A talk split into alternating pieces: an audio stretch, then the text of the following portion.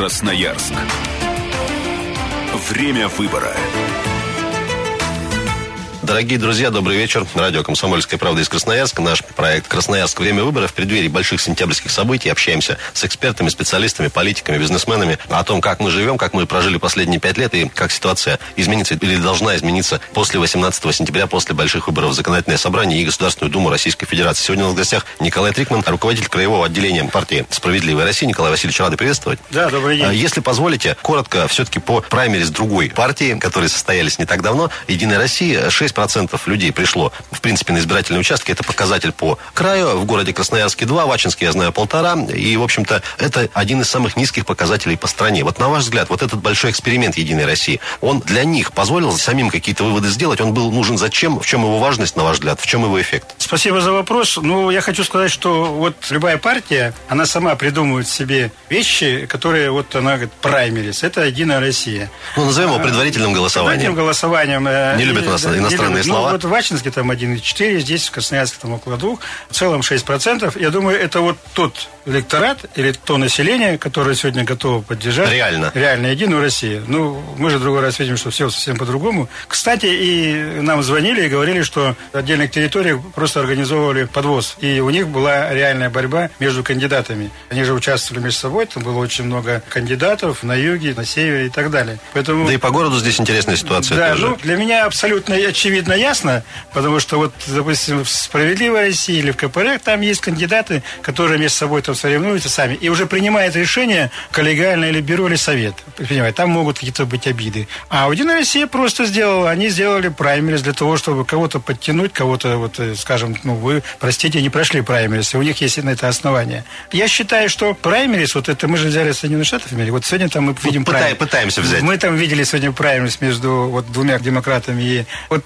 Но там-то прям бойня, там все там, интересно. Там, значит, да, да, да, там Трамп победил, Клинтон победила. Ну вот они боролись, две партии боролись. Это вот действительно, это вот состязание, предварительное голосование. А у нас сегодня что? У нас сегодня Единая Россия, она обозначила то, что все-таки пытается найти новых людей, новую кровь. Ну, кстати, так оно и получилось. Мы вот, посмотрите, понаблюдаем, что у нас получилось где-то процентов 20-15 новых людей, которые обозначились на этом прайме. Причем для, для многих совершенно неожиданно. Абсолютно, да. Вот Горбунов, допустим, по Светловскому. Ветераны причем как-то не, не, да, не победили. Да, да, да. Там мне, допустим, жаль там Анатолия Ивановича. Поэтому я думаю, что ну, состоялся, состоялся. Посмотрим, что у нас будет 18 сентября. Но это, в принципе, эксперимент такой правильный, как вы считаете? Вот так широко спросить у народа накануне, грубо говоря. А вот народ-то говорит, мы, говорит, уже на 17-18 не пойдем сентября голосовать. Один раз уже потому сходили? Что мы уже раз сходили, а это, на мой взгляд, это все-таки это работает на низкую явку. А низкая явка, мы знаем, сегодня кому нужна. Это вот правящие, направляющие, как они себя называют. Я бы не хотел критиковать их, потому что это дело партии. Это внутрипартийное дело партии.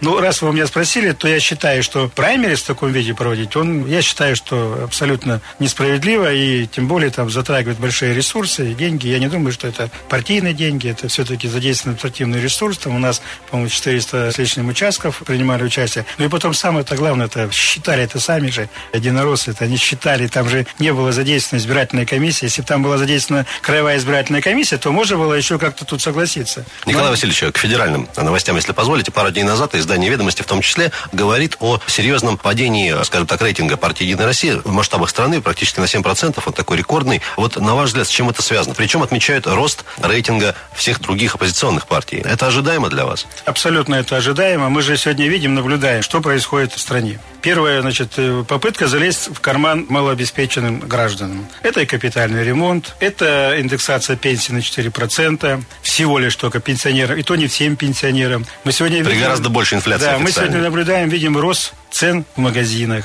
рост тарифов, рост безработицы, сокращение производства. А население все это дело связывает, потому что все сегодня ветви власти находятся под контролем Единой России. Поэтому, ну тогда, ребята, давайте отвечайте, раз все так у нас происходит. Мы же помним, я, по-моему, здесь, наверное, у вас говорил, манифест Единой России был выпущен в 2000 году, где там обещали... Там много очень интересного да, было. и все, ничего не выполняется. Потом сегодня относится критично к вопросу там стратегия 2030.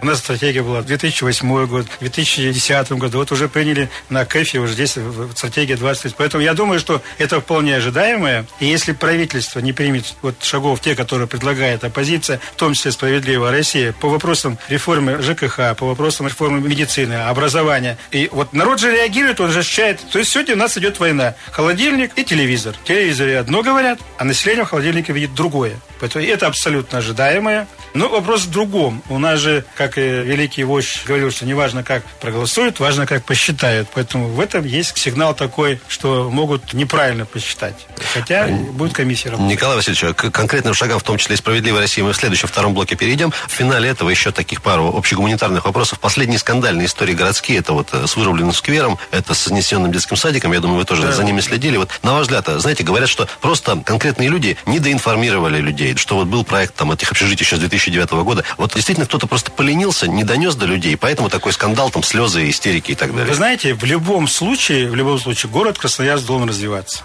Тут бесспорно. Если мы говорим о том, что затрагиваем интересы жителей города Красноярска... Ну, в любом случае, так или иначе их затронем, за, правильно? За, поэтому надо готовить население к этому. Надо готовить, надо встречаться. Разговаривать. разговаривать. И всегда все вопросы решаются только в диалоге. А если так вот, по-тупому, да, ладно, мы пойдем, мы сами с усами мы вырубим и так далее. Этого делать нельзя, потому что население не доинформировано. Для чего вырубка? Почему? А может, это во благо. На этом месте может построить прекрасное там общежитие. В другом месте высадят прекрасное, значит, озеленение. И что касается детского садика. Да, безусловно, безусловно. Тут надо отнестись, может, по-разному отнестись. Если незаконно построил, то ты должен доказать, что ты законно построил. И сделать все, чтобы оформить его документально, чтобы потом, конечно же, при недостатке наших садиков в городе Красноярске, и вот сносить этот садик, на мой взгляд, конечно, это как-то, ну, это, ну, не совсем. Я считаю, это кощунство. Не по-человечески. Не по-человечески. И везде прекрасно понимали и знали, этот человек, который строил садик, он самостоятельно не будет строить. Кто-то же ему дал справку. Кто-то ему дал. Видимо, там за какой-то откат. Видимо, за какие-то... Причем там, если поднять документ, там же конкретные подписи под Конечно. каждым документом. И потом раз мы говорим, что ты незаконно построил, давай будем сносить.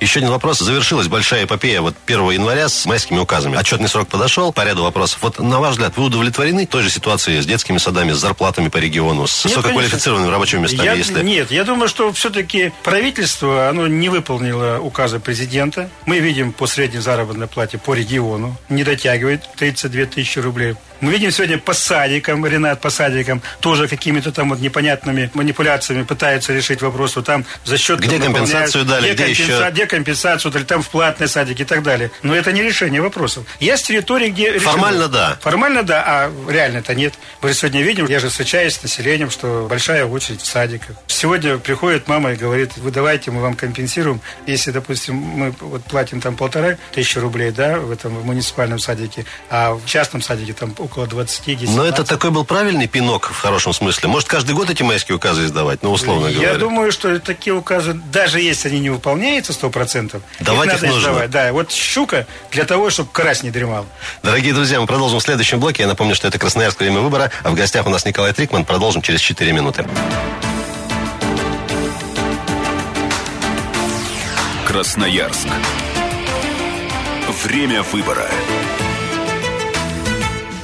Всем еще раз добрый вечер. Радио «Комсомольская правда». Меня зовут Ренат Каримулин. Красноярск. Время выбора. На частоте 107.1 FM. Эм. Говорим в преддверии больших сентябрьских событий, выборов в Госдуму и законодательное собрание о нашей с вами жизни. Сегодня в гостях у нас в качестве эксперта лидер регионального отделения партии «Справедливая Россия» Николай Трикман. Николай Васильевич, еще раз добрый вечер. Возвращаясь все-таки к конкретным шагам, которые проповедует сегодня «Справедливая Россия», несколько посылов было дано в вашей акции федеральной «Делай или уходи» была она адресована, как мы все помним, Дмитрию Анатольевичу и, в общем-то, правительству Российской Федерации. Николай Васильевич, можно еще раз напомнить, о чем вы заявляли там и какова сегодня ситуация, много ли людей с вами согласны и поставили свои подписи под этой программой? Вот смотрите, акция началась у нас в феврале. Она называется «Партийная акция. Делай или уходи». У нас было три требования. Вот именно Дмитрию Анатольевичу правительству. Первое – это прекратить поборы на капитальный ремонт, отменить. Вторая тема или проблема – отменить налог на транспорт. Мы знаем, что с введением акцизом это все компенсируется. И третья позиция – это все-таки вернуться к налогу на имущество что по тем расчетам, которые проводились в 2015 году, там было более справедливо. Мы понимали и знали о том, что все-таки налоги не так большие. То сегодня, если мы вот получим, а в этом году обязательно получим вот от налогов инспекции справочки о том, что сколько надо заплатить на налог, может так получиться, что у вас дача находится рядышком, а вы будете платить 5 тысяч, а я буду платить 20 тысяч. Потому что все это делается в кабинетах, оценка не с выездом на местах, не смотреть, в каком месте находится это, это Зачастую это делается еще из другого города. Совершенно верно. Вот это были три требования. Значит, на сегодняшний день по Российской Федерации собрано 3 миллиона. Красноярский край собрал 80 тысяч. Когда мы собирали подписи и уже назревали вопросы, те, которые... Ну, которые не, не были изначально заявлены. Из, изначально заявлены. Первое, это, безусловно, медицина. Мы сегодня, и население говорит, и мы их поддержим, за бесплатную, доступную медицину на территории Российской Федерации. Почему? Потому что мы же сегодня видим, что творится с медициной. В 2013 году недофинансировали 19 миллиардов рублей, то есть сознательно выдавливаем бесплатную медицину, а внедряем платную медицину.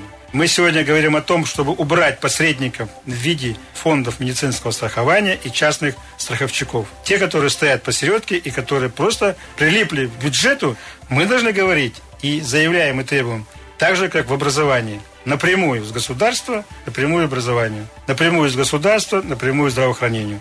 Поэтому это была советская система, и мы говорим везде и не стесняемся. Давайте вернемся медицине вот та, которая Советского была, образца. Советского образца. Поэтому это абсолютно верно и нормально. Николай Васильевич, ну смотрите, когда в том числе и фонд медицинского страхования создавался, это же преподносилось как благо, это же делалось для чего-то. Знаете, все... Не глупые люди все это писали, сами понимаете, Нет, да? понимаете, ну время уже другое стало. Ну давайте посмотрим уже. Мы же сейчас наблюдаем, что фонд медицинского страхования на где-то, по-моему, около 50 миллиардов рублей они себе забирают с бюджета Российской Федерации. И вы понимаете, я понимаю, что вот что такое посредник. Посредник это тот человек, который зарабатывает деньги легко, безнапряжно, бюджетные и так далее, и так далее. И еще самое главное, что мы должны понимать, что все-таки аптеки – это не магазины. Аптеки должны бесплатно предоставлять лекарства населению и по рецепту врача. Но если вы продаете без рецепта, то не должно быть превышать 10% от реализации, то вот как бы мы закупили лекарство не более 10%. Николай Васильевич, все ходим в аптеки так или иначе. Вот этот кратный рост цен за последние годы, я понимаю, себестоимость немножко подросла, чуть, может, налог повысился, но не в разы. С чем связан вот такой стремительный рост? А вы же посмотрите, у нас... Это ладно, кто еще нас... более-менее зарабатывает и может, да может нет, себе у нас, позволить. У нас же в основном-то мы сегодня сами-то не производим лекарства, все это мы завозим-то оттуда. Или если даже не завозим, то на их там сырье что-то производим. А мы же видим сегодня, что у нас творится с евро, что творится с долларом. Поэтому я считаю, что вот государство здесь должно регулировать. Ведь мы сегодня, И оно может отрегулировать. Конечно, может. Мы сегодня видим, даже если сравнить там с седьмым годом, в 15 разы сокращается ФАПы, сокращается персонал. Заработная плата, мы сегодня говорили, 15 тысяч рублей. Хорошо, вот еще все-таки программа работает земские врачи, которые вот мы сегодня тоже обсуждали. Это говорили. миллион подъемных врачей, которые переезжают в населенные Конечно, пункты да, на вот, сельской да. местности. То есть это есть, скажем так, делать то, чтобы все-таки врачи клюнули и поехали в село и подняли там медицину. Поэтому им предоставляется жилье, бесплатно. И Соответственно, рабочее место. И... Рабочее место и миллион рублей. Но я думаю, что миллион рублей уже мало кого устраивает, уже надо решать вопросы там 2 миллиона рублей. Поэтому вот только так мы можем поднять медицину населения. Но это же такие точечные удары. Ну, а что делать? Ренат, хотя бы поточечно делать. Я даже вам вернусь к капитальному ремонту, который собирает у нас с граждан по 6 рублей. Мы же все-таки с 2013 года «Справедливая Россия» бьется, бьется, и тем не менее Дума приняла решение разрешить регионам принять решение о... Местных льготах и так далее. О местных льготах 80 лет 100%, 70 лет 50%. Ну, вот как курочка по зернышку, а что делать? Поэтому оппозиция... Небольшая, но победа, скажем да, так. Да, да. Николай Васильевич, вы упомянули о том, что ФАПы сокращаются, да, с другой стороны, с другой стороны, мы большие деньги вваливаем наши проекты, это перинатальный центр, допустим, в Ачинске, в Норильске. Ачинске. А, это вот такой вопрос приоритета, да, никто же не против того, чтобы перинаталку строить, да, но с другой стороны, все-таки они в крупных городах, а мы говорим там про территории, где до ближайшей больницы там 50, 30, 20 километров. Вот нет ли здесь такого перекоса большого? Ну, строить надо, необходимо. Мы понимаем, что и Ачинск, там 100 тысяч населения, Норейс, там около 200 тысяч населения. Но ФАП, они, у них затраты-то не такие великие. Мы же, вот я сам из Большелуйского района. Это условно там тонометр, градусник. Э, градусник и специалист, и таблеточка. Ну, давление у человека поднялось. Просто чтобы было оно Чтобы там. только было, стояло, смотрело. И мы все, когда жили вот в советское время населенных пунктах, везде был ФАП. Знали в лицо жителей поселка педагога, врача и учителя медработника. Это были люди на селе, они, знаете, ну, как вот... Но это была элита, естественно, такая. Она была, их очень, и к ним очень уважительно относились, им помогали, им доверяли, к ним приходили, советовались. И потом, когда уже началась выборная система, уже, так скажем, альтернатива, и всегда на селе побеждал учитель, врач. Оправданно побеждал, причем. Оправданно, оправданно. Николай Васильевич. он нес то, что необходимо. Быть всегда рядом с теми, кому сложно. Продолжая, продолжая сегодняшнюю непростую, скажем так, мягко говоря, ситуацию здравоохранения, смотрите, вот эта большая реформа, в которой мы живем, это и передача на краевой уровень учреждения здравоохранения, это и ну, вылилось на деле, вот по моим данным, медики с большим опытом работы на руководящих должностях, они просто столкнулись с тем, что им срезали базовые оклады и сказали, ну, давайте добирайте там какими-то бонусами, да, работайте больше, но это же несправедливо. Какова ситуация реально сегодня? Я. Причем мы рапортуем, что у нас средняя зарплата по региону там впереди планеты всей. А на деле вопросы Ренат, возникают. можно по-разному среднюю зарплату говорить. Если, допустим, вы сегодня скушали 4 котлетки и 5 и одну в среднем по 3. В корне можно переломить это? Я понимаю, может, это даже не краевой уровень, а федеральный, но тем я, не менее. Вот, я против противник вот этих реформ, которые просто ломают все. Я, я противник это. И это все это ввели нам... У нас любят, давайте все разрушим, а потом, а потом по новой будем создавать. Я считаю, что реформа, она должна оправдывать свои цели. Если мы проводим реформу и делаем ее, то население должно это испытывать на себе как во благо. Не как худше, как во благо. Николай Васильевич, ну, жалоб-то меньше не становится, очередей меньше не становится. Хотя вроде все к этому прилагается. Какие-то новые системы, там, электронные записи и прочее, прочее. Приходишь и живьем стоишь в одной и той же поликлинике, в разных трех-четырех очередях. Я, допустим, знаю в городе Красноярске, вот поликлиника у нас центральная, там просто с утра не пройти. То есть у нас нация, по сути дела, вот с утра только и болеем, и болеем, и болеем. А почему? Ну, во-первых, это может быть подход сам. Диспансеризация, может быть, не проводилась вовремя. Это же профилактика, это же великое дело. Если мы, допустим, знали в советское время, там приезжает машина с рентген, с копия, там, и проводят на предметы... Поголовную, Поголовную, строят и все. Его являют и лечат. А у нас сегодня что? Сегодня человек боится в больницу идти. Николай Васильевич, ну, куча умных, интеллигентных, радеющих за край людей этим занимается, в том числе и министр наш замечательный Вадим Николаевич. Вадим Николаевич прекрасный министр, замечательный. Он все следит и отслеживает. Но вы поймите, это система. Он не, не в состоянии сделать сам, потому что есть правительство, есть правительство края, есть правительство Российской Федерации, есть президент, понимаете? И он, он бы рад все сделать. Он бы рад и денежку там больше дать. Но он не в состоянии. Он как специалист замечательный, прекрасный. Как врач хороший, как человек хороший. По долгу службы мы всегда с ним общаемся, и мы всегда с ним делимся там впечатлениями. Мы обращаемся к нему вот не просто там где-то на прием, да, в телефонном режиме, там много жалоб приходит. Он быстренько отвлекается и оказывает услуги. Вот такие должны быть у нас. Неформально, что называется. Неформально, да-да-да. Он не оторвался, он знает всю эту проблему. Но это от него мало что зависит. От него зависит, первое, это кадровая политика, да, должна проводиться. Там бюджет, вот тот, который выделяется, чтобы он не растратился, там нецелевое использование и так далее. А в целом, по объему финансирования, по бюджету, это, конечно, от него уже не зависит. Николай Васильевич, я предлагаю на этом закончить второй блок. В следующем мы про кадры в том числе поговорим, и про бюджет, конечно, тоже. Друзья, Николай Трикман у нас сегодня в гостях в проекте «Красноярск. Время выбора». Скоро вернемся. Красноярск. Время выбора. Радио «Комсомольская правда», 107.1 FM, эм, Красноярск, время выбора. В эфире меня зовут Ренат Каримулин и Николай Трикман, лидер Краевого регионального отделения партии «Справедливая Россия». У нас в гостях Николай Васильевич, еще раз вас приветствуем. Э, говорим сегодня по большей части про здравоохранение, ситуацию, в которой мы сегодня находимся в нашей стране, края, в каждой мелкой деревне и поселке. Николай Васильевич, вопрос я вам его неоднократно задавал, чисто так, на логическое восприятие. На две трети наш замечательный бюджет социальный. Это здравоохранение, в том числе, это образование и соцпособие и так далее. Тем не менее, даже в этих условиях, с этими огромными деньгами, мы приходим к тому, что у нас там молодой врач получает 15 тысяч не больше, ему не дают квартиру зачастую. Как такое может быть? Вот чисто логически. Ренат, ну вот бюджет действительно на две трети он социальный. Благо, что не стопроцентно, потому что есть территории, где почти сто процентов он социальный.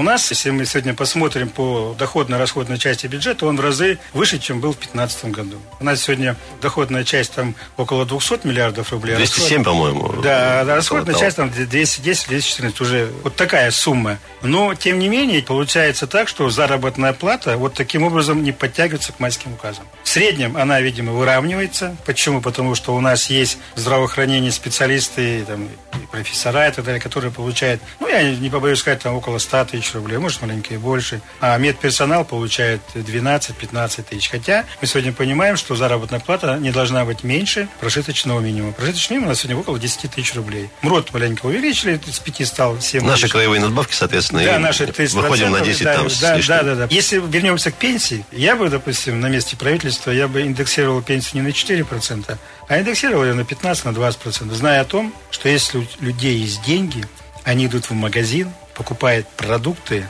и этот диалект все замечательно. Денег в экономике остается больше. Денег ну, становится больше. А у нас, мы сегодня говорим о том, что вот инфляцию мы, мы попытались сбить на 8% с 12. Это говорю, хорошо, если мы не будем получать заработную плату, она вообще нулевая будет. К этому что ли идти? Поэтому вот и задача, и власти, и в том числе и государства, думаю, искать пути для того, чтобы наполнять бюджет. А другого пути, как вводить новые производственные мощности, рабочие места, это налоги, другого нет. Ну, благо в нашем Красноярском крае Банкорнефть, там, Богучанская ГЭС, где положен там налоги на прибыль у нас остаются, а в территории, где Омская область, там в разы поменьше. Поэтому в любом случае, это не говорит о том, что мы тут в Красноярске должны ручки сложить и ничего не делать. Я думаю, что этим занимается губернатор. И я всегда говорил, что, и еще раз повторюсь, все-таки мы, Красноярский край, более 600 миллиардов рублей в виде всех отчислений направляем в Москву. Нам остается там 30%. И то мы считаемся самодостаточной территорией. А раньше было, если взять 20 лет назад, было 30% Москва, 70% себе. Потом сделали 50 на 50, сейчас наоборот.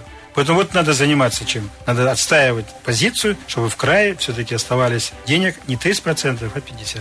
Николай Васильевич, если позволите, немного уже к сентябрю, тоже об этом говорим периодически. Каких людей вы ожидаете, которые пойдут под флагом «Справедливой России» вот в сентябрьские выборы? Потому что многие ваши коллеги из других партий, они делают там разные ставки. Кто-то на крепких хозяйственников, может, даже неизвестных сегодня лиц, скажем так. Вот кто пойдет с вами? Вот смотрите, у нас пойдут на выборы и предприниматели, и врачи, и учителя. Не только чиновники. Да, мы вообще ставку делаем на территориях, на группах. Это те, кто занимается производством. В Свердловском районе там у нас есть кандидат, который готов и пойдет. Он занимается там, бизнесом, там, занимается устройством, строительством. Допустим, в Лесосибирском округе у нас есть кандидат, который занимается вопросами здравоохранения. У нас есть Минусинский предприниматель, женщина, я фамилию сейчас не озвучу, которая занимается бизнесом. К нам приходят люди уже после праймериса, уже приходят люди и как бы заявляются о себе, что готовы мы ли мы там их выдвинуть, поддержать. Вот сейчас просто идет, скажем так, процесс согласования. А вообще, вообще у нас очень разные люди. Мы пытаемся, конечно же, брать людей и занимаемся с ними, которых на территории знают, которые себя не заморали, которых нет судимости. Это, это очень Слава важно. Богу. Да, да. Поэтому вот занимаемся.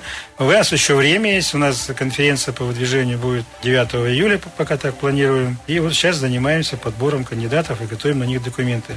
Мы должны понимать, и вы должны знать о том, что это получается почти 90 человек. Мы должны с вами подготовить, собрать на них материалы, выдвинуть, согласовать в Москве, потом уже на конференцию, а потом уже в избирательную комиссию. Николай Васильевич, а так уж сложен политический процесс предвыборный, да, что каждые пять лет, там, в зависимости от уровня выборов, граждане страны, жители края, жители города, городов слышат огромное количество лозунгов, обещаний. Многие из них там где-то в памяти всплывают как дежавю, где-то я это уже слышал. Ну, так просто устроена система. Ну, да, да. Тем не менее, вот эти выборы, на ваш взгляд, чем принципиально будут отличаться от всех остальных? Ну, первое, принципиально, мы сознательно вышли с телевизоров, большинство, и ушли в народ. Сегодня «Справедливая Россия» почти во всех регионах, где проходят выборы, открыли центры оказания юридической помощи граждан, в основном в сфере ЖКХ. Насколько они востребованы сегодня? Они очень востребованы. Мы сегодня на территории Красноярского края открыли этот центр с ноября месяца, и через него прошло около 4 тысяч человек. На прием пришло где-то полторы тысячи. И мы повстречались с людьми просто в придомовых территориях, в скверах, еще около двух с лишним тысяч. Поэтому люди безграмотные в области там, ЖКХ приходят, консультируются, советуются, и мы проводим большую работу. И следующее, в этом цикле избирательном мы говорим конкретно. Вот мы говорим, делай или уходи. Мы не говорим, что мы против капитального ремонта. Мы говорим против налога на трассу. Мы собираем подписи, доводим до населения, и мнение населения доводим до правительства. Вот это самое главное отличие. То есть вышли с телеэкранов к людям, оказываем практическую помощь и конкретно предлагаем наши пути. Как бюджет наполнить? Мы говорим, введите прогрессивную школу подоходного налога. Пусть богатые Но об этом же платят. говорят там последние лет Все, 15. все, все говорят, ну, лобби мощное в Государственной Думе. Большинство там находится, знаем кто, и они этого дела не дают. Мы говорим, давайте введем налог на роскошь. Тоже блокируют. Мы говорим, давайте освободим платы, у кого 8 соток земли, а вообще освободим от платы вот за землю. Глухие, никто ничего. Мы говорим, давайте ведем бесплатную медицину. Глушина. Вот мы конкретно предлагаем. И как мы сумеем довести до жителей Красноярского края Российской Федерации нашу позицию, и нам население поверит, безусловно, мы, конечно же, и постоянно будем вести центры эти не до сентября. Они постоянно будут существовать, будут действовать для того, чтобы оказывать правовую помощь жителям Красноярского края. Мы упомянули некоторые неожиданности на праймере Единой России, да, когда ветераны почему-то не победили, Анатолий Иванович упомянули и так далее, некоторые других. У нас есть такие красноярские наши, ну, в кавычках, герои, да, известные персоны, которые имеют все шансы попасть осенью в законодательное собрание, это и с уровня городского совета, депутатов и так далее. И прогнозируют многие эксперты, политологи, что действительно может повториться в ЗАГС собрании история с Горсоветом, когда у Единой России не будет большинства, и это будет такая реальная рабочая многопартийная система, в том числе и с заходом некоторых новых партий. Возможно. А вот на ваш взгляд, как это скажется на эффективности работы парламента? Я думаю, что... Потому что сложностей, наверное, тоже будет и прибавит да, это, но тем не менее. Я думаю, вот такая что, демократия. Я думаю, что в парламенте не должно быть большинства. Если там присутствует равноправие, скажем так, руководящая имеет там 40%, остальные по 15, по 20, идет диалог, спорят, доказывают. И всегда в споре рождается истина. И после этого только голосуют. А сегодня все происходит наоборот сегодня принимает решение, там, допустим, на уровне правительства Российской Федерации. Сначала решение приняли, а да, а потом... потом уже выкатывают на заседание сессии, и все проходит в легкую. А когда уже придет скажем так, многопартийный, и когда будет там не 4, а 5-6 фракций, и ни у кого не будет большинство, тогда, безусловно, тогда, тогда надо работать, надо доказывать и руководящие, и направляющие. Николай Васильевич, а не, не сложится ли такая ситуация, что у нас есть ну, вопросы, скажем так, на сессиях, ну, проходные, да, там, не знаю, награждение кого-нибудь там, ну, да. Э, грамотами. Нет, ну, там... Проходные не да. совсем корректно, но, тем да. не менее, не такие значимые, да. А есть вопросы базовые, это принятие бюджета в том числе. Нет ли опасений, что вот эта вот многопартийность может в том числе стопорить вот эти ключевые принятия решений, в том числе и по бюджету, там, и по каким-то таким ну, базовым смотрите, вещам. Ну, а почему оно будет стопорить? Значит, депутаты предлагают свои варианты. Они не согласны с теми, которые предлагает правительство. Давайте садимся, будем дискутировать, будем договариваться, будем собирать фракции, добиваться. Ну, мы тогда будем знать, что бюджет будет принят справедливый, что учтут все сферы. У нас же сегодня может так получиться, что часть ресурсов, которые выделяются на сельское хозяйство. Ну, не все же им пользуются, мы же все видим, знаем. А когда будет там уже присутствовать депутатов побольше, я думаю, что они будут в хорошем смысле слова лоббировать интересы свои и в том числе жителей Красноярского края. Потому что каждая партия дает обязательства, когда идет на выборы, населению, что она должна сделать. А бюджет это самое главное. Николай Васильевич, коротко про сельское хозяйство. Не так давно к нам приезжал федеральный министр сельского хозяйства господин Ткачев. Безусловно, отметил там наши заслуги, да, и говорит, что потенциал серьезный. Вот, вот этот его визит к нам, какие-то эффекты мы от него получим? Такие реальные? Да я сомневаюсь, потому что он все-таки приезжал с рабочим визитом сюда, знакомил. Он, кстати, первый раз приехал в должности министра сельского хозяйства. Познакомиться, что Познакомиться. называется. Ну, я хочу сказать, что на уровне вот э, других территорий наше это сельское хозяйство повыше, чем Новосибирское, Алтайское. Хотя природно-климатические условия в Алтае получше, на Сибирске получше. Поэтому у нас... Приятный парадокс такой Да, получается. мы можем, так скажем, посоревноваться. И у нас есть чем хвалиться. У нас и урожайность, у нас нас сегодня строятся свинокомплексы, поэтому в этом вопросе мы можем дать кому и форум. Николай Васильевич, предлагаю на позитиве, к сожалению, время заканчивается. Все-таки через неделю с небольшим у нас про медицину говорили да, сегодня да, практически весь да, день. Да. День медицинского работника, профессиональный праздник каждого врача. Вот ваше небольшое пожелание всем, кто трудится и на земле, и в городах, и, и так далее. Что хотите пожелать? В преддверии праздника я хочу людям в белых халатах поздравить их с этим замечательным праздником. Каждый гражданин Российской Федерации сталкивается с этой профессией от момента рождения и до момента там старения и так далее. Поэтому всем им здоровья, крепкого мира, добра и, конечно же, достатка. И чтобы их всегда окружали надежные друзья, надежные подруги. И еще раз, чтобы мы, возвращаясь к тому году, могли сказать, как и депутаты, кто избрался, и депутаты Государственной Думы, и Собрания, что они сделали для медработника, какую они пользу извлекли тем, что являются представителями народа и в том числе представляют интересы медицины. Всем здоровья, всем мира, всем добра. Присоединяемся, друзья. Ну что ж, это был Николай Трикман на радио «Комсомольская правда». Все будет хорошо, оставайтесь на 107.1 FM. Красноярск. Время выбора.